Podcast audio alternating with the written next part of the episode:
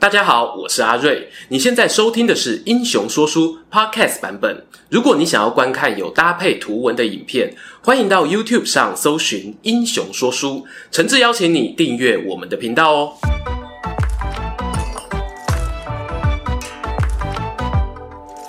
Hello，英雄说书的观众朋友，你们好，我是说书人阿瑞，替大家带来精彩的英雄故事。今天呢，要来聊一个号称三国时期最神秘的军师。江湖传言呢，他深得曹操宠幸，智谋啊堪比荀彧。只可惜呢，后来跟郭嘉一样英年早逝，无缘留下运筹帷幄的精彩篇章。然而真相究竟如何呢？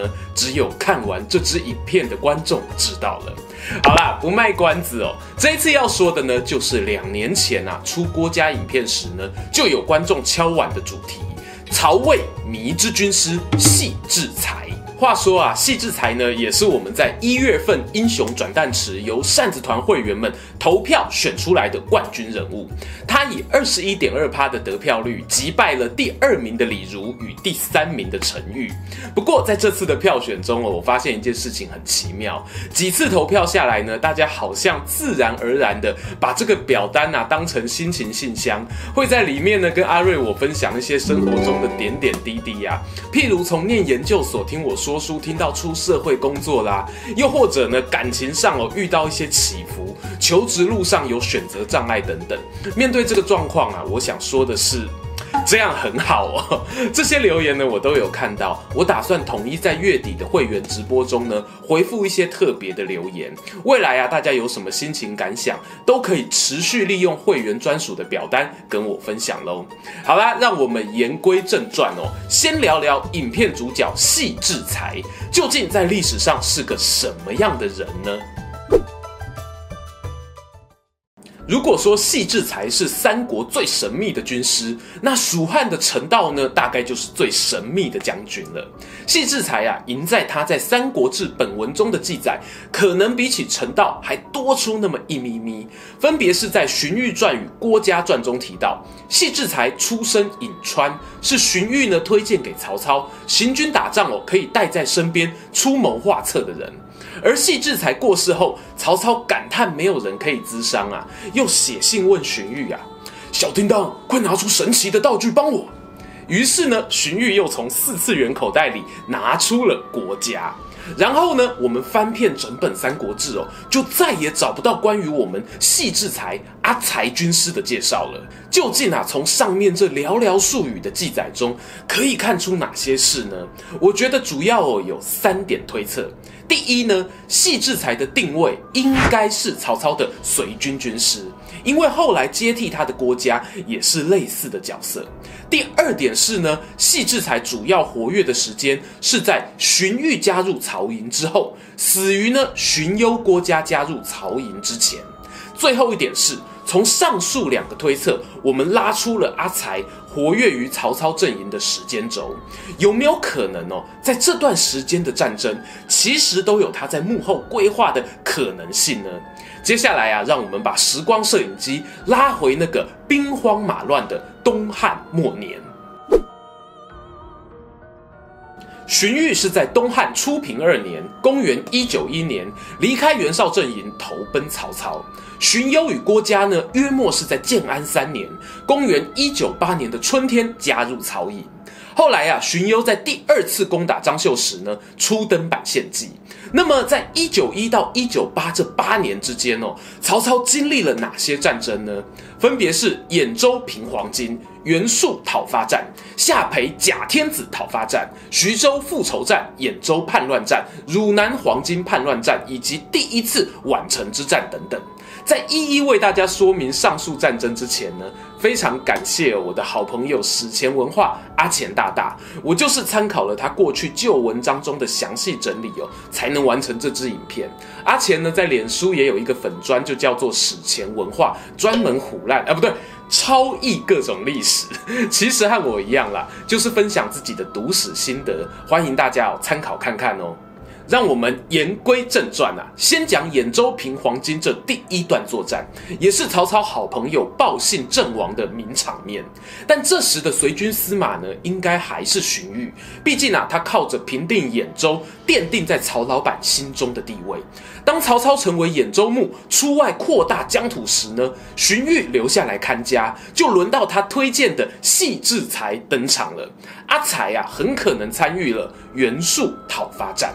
在这场战争中，你会发现哦，袁术伙同黑山贼一起作乱，并且呢，命令先锋刘翔驻守在匡亭这个地方，而曹操选择围点打援的战术，先攻击匡亭，然后呢，迫赶来救火的袁术。接下来啊，就是一连串 combo 追击。你在《三国志·武帝纪》里看到，袁术兵败后呢，退守大本营丰丘，被曹军包围，好不容易突围而出，开始大逃亡。曹操则紧追在后，一路尾随杀过襄邑、太寿、宁陵、九江等据点，甚至呢，还在太寿城挖开渠道引河水灌城。这一段追杀呢，差不多持续三个月的时间，只打到袁术自理不能啊。接着还没有完哦，没多久呢，在徐州下邳出现了一个家伙，自称是天子。徐州牧陶谦呢，还响应他一起举兵呢。以大汉官员自居的曹操没有第二句话，挥兵东征，连下十余座城池，打得陶谦呢关起门来坚守不出。和袁术、陶谦的连续两场作战，你都可以看到类似的影子，一鼓作气，乘胜追击，打到敌人叫不敢。假如啦，这些战争背后真的是戏志才规划的手笔，那我必须说，这个人呢真的是可怕。我们接着往下看，会发现隔不到一年，曹操呢再次东征陶谦，但出兵的名义呢不是攻打大汉叛徒，而是要报杀父之仇。这一回作战呢更狠。开场呢，就连下五座据点，杀到徐州的卫星都市郯城旁边。而陶谦呢，派出曹豹、刘备前往拦截，但完全挡不住曹军啊。史书上面呢写到，曹操第二次攻击徐州，造成了非常多百姓死伤。过去我们拍片呢，也半开玩笑说这是徐州大屠杀。眼看这次徐州就要不保了，戏志才搞不好还像之前在太寿打袁术一样，做好了挖渠道、水攻城墙的准备。殊不知啊，后方兖州呢，这时传来了吕布与张邈联手叛变的消息。这真的是突如其来的意外哦，不回头处理呢，会出大事的。曹操一咬牙，一跺脚。忍痛放下道口的肥羊，掉头回去和骁将吕布对决。中间呢，一度在濮阳陷入苦战，幸好后来碰上兖州闹饥荒，双方啊暂时撤兵。等到来年呢，春暖花开，再次开打。公元一九五年春天，曹操出兵攻击吕布驻守的定陶，大家熟悉的节奏又出现了，一鼓作气，乘胜追击，打到敌人叫不敢。先攻打敌人前线据点，吸引吕布亲自率队来救，再群起攻之，把吕布一路从巨野、东闽，最后赶出定陶，收复了兖州。打法跟袁术讨伐战啊，有够像啊，就差没有给吕布灌水了。这里哦，我有必要做一个补充。其实，在魏武帝曹操的人生中啊，像一九二年到一九五年间这样对敌人穷追猛打，打到他们完全不能反抗的行为，在他人生的其他阶段都是相对罕见的。以后来在河北和袁绍争雄为例子，袁绍死后哦，要不要继续出兵把他儿子一网打尽呢？曹操都会和谋士好好商量，才做出判断。一鼓作气、乘胜追击的战术听起来很帅啊，但本身呢就背负着相当大的风险。但这个高风险战术，却在兖州、徐州战云密布的短短几年间呢，曹操哦用了三次。如果我们上面的假设是成立的，其实那些战争背后啊是有随军谋士戏志才的参与。他鼓励曹操：“大王冲，大王冲啊！”那么戏志才在战场上可以说是我们说三国故事以来数一数二凶狠、疯狂的军师，甚至呢不惜用屠杀百姓的手段来逼使敌军士气崩溃。戏志才替曹操规划的最后一条计策会是什么呢？有没有可能哦？正是那一条计策，才让他从此在三国志中成为不能说的名字。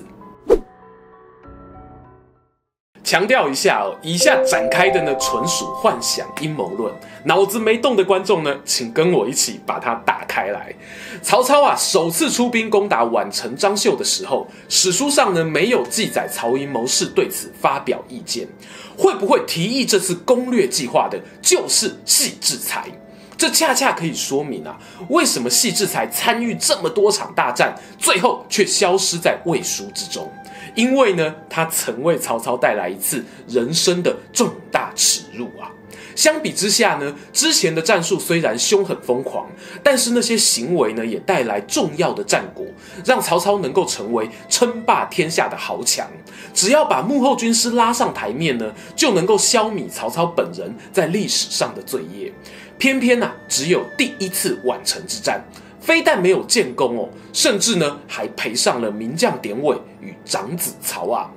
当时呢，戏志才搞不好啊是这样说的：“主公啊，张绣见我军军容壮盛，这次投降呢可能是计啊，不如你纳其兄嫂为妾，看看对方是否真的心悦诚服。”听起来很扯哦，但要想戏志才过去呢，连续几次鼓励大王冲。每次都冲过去了，曹操就像是二零二零年买股票的散户一样啊，怎么买怎么赚。碰巧呢，自己也对那绝世美人张家大嫂有点意思，就顺水推舟冲了这一波。哪知道呢，这一次没冲过啊。对手张绣呢，不甘心受屈辱，而他阵营里呢，碰巧又有一位绝顶聪明的谋士贾诩，看准了曹操志得意满之际，发动了致命反扑。戏志才终于败在贾文和手下，殒命宛城。自此而后，戏志才成为曹操军中不能提起的那个名字。哎，你说 为什么不能把事情都怪到戏志才头上就好了呢？因为这样一来啊，曹操的人物设定就变得跟袁绍差不多，愚昧，没有判断能力，是一个好色外加耳根子软的傀儡君主。与其这样啊，还不如把功过全归给曹操，只留下好色就好。好啦，终于又到了结论时间哦。其实啊，关于阿彩军师的史料是真的不多啦。今天给大家各种脑补延伸呢，听听趣味就好，不要太当真。万一上面的种种假设真的成立啊，那这位曹营的初代黑暗兵法家，就算呢没有在宛城之战后死去，早晚啊也会死于魏国的各种内部斗争。当初推荐他的荀彧呢，恐怕第一个就要下手。曾经敌对的贾诩呢，大概也会出言警告曹老板，甚至啊，后来接替他的郭嘉都会想方设法阻止阿才的种种危险战术，用自身才华戏弄对手于股掌之间。这支影片呢，就献给三国最神秘的军师戏志才。喜欢今天的故事吗？英雄说书需要你的支持，让好故事被更多人听到。动动手指订阅我们频道，打开小铃铛，选择接收全部消息，这对创作者的帮助非常非常大。如果你还想要给我们更多鼓励，也可以扫描加入会员 QR code，用每个月一杯咖啡的钱赞助我们的内容创作。这里是英雄说书，我们下次再见，拜拜。